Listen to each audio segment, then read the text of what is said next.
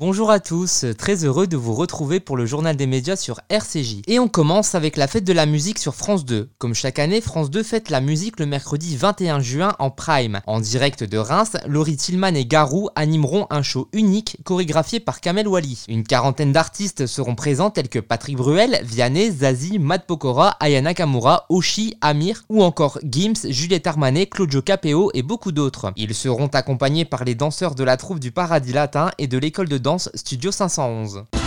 C'est bon, tu l'as trouvé, hein?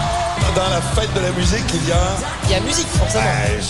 On continue avec J'accuse sur France 2. Pour la première fois, France 2 diffusera en clair le film J'accuse de Roman Polanski le dimanche 25 juin dès 21h10. Sorti au cinéma en 2019, le film avait, malgré les polémiques et les controverses sur le réalisateur, rassemblé plus de 1,5 million d'entrées en salle. Le long métrage avait reçu 3 Césars, dont celui du meilleur réalisateur pour Roman Polanski. J'accuse revient sur l'affaire Dreyfus. Le 5 janvier 1895 au matin, le capitaine Alfred Dreyfus, incarné par Louis Garrel, se voit notifier son accusation de crime de haute trahison ainsi que sa dégradation militaire et sa peine de déportation et d'emprisonnement malgré d'ultimes déclarations d'innocence. Cette cérémonie se déroule devant un public haineux et certains officiers de l'armée, dont le commandant Georges Picard, joué par Jean Dujardin. Le même Picard, désormais lieutenant-colonel et chef du service du renseignement, découvre ses nouvelles fonctions et attributions. Pendant ce temps, Dreyfus découvre sa nouvelle existence à l'île du Diable. Au nom du peuple français premier conseil de guerre du gouvernement militaire de Paris a reconnu le nommé Dreyfus Alfred coupable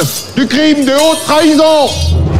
La leçon à tirer du châtiment de Dreyfus est de montrer au monde ce que nous faisons des traîtres. Vous êtes désormais responsable du renseignement. Mon colonel. Si nous découvrons que Dreyfus n'est pas de traître, je pense que nous devrions agir rapidement dans l'intérêt de l'armée. Bon Dieu, mon colonel, laissez tomber. Ce sont eux les chefs. Nous suivons leurs ordres. Je ne veux pas d'une autre affaire Dreyfus. Ce n'est pas une autre affaire Dreyfus, mon général.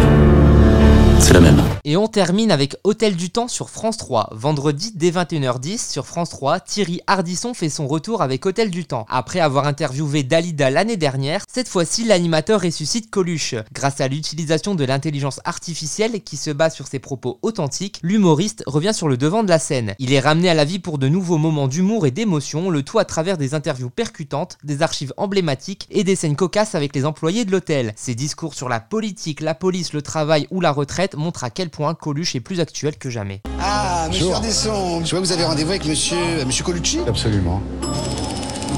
Alors Coluche, ça fait pas trop chier d'être mort. Stop Joker T'avais quoi de plus que les autres comiques? L'humour, peut-être.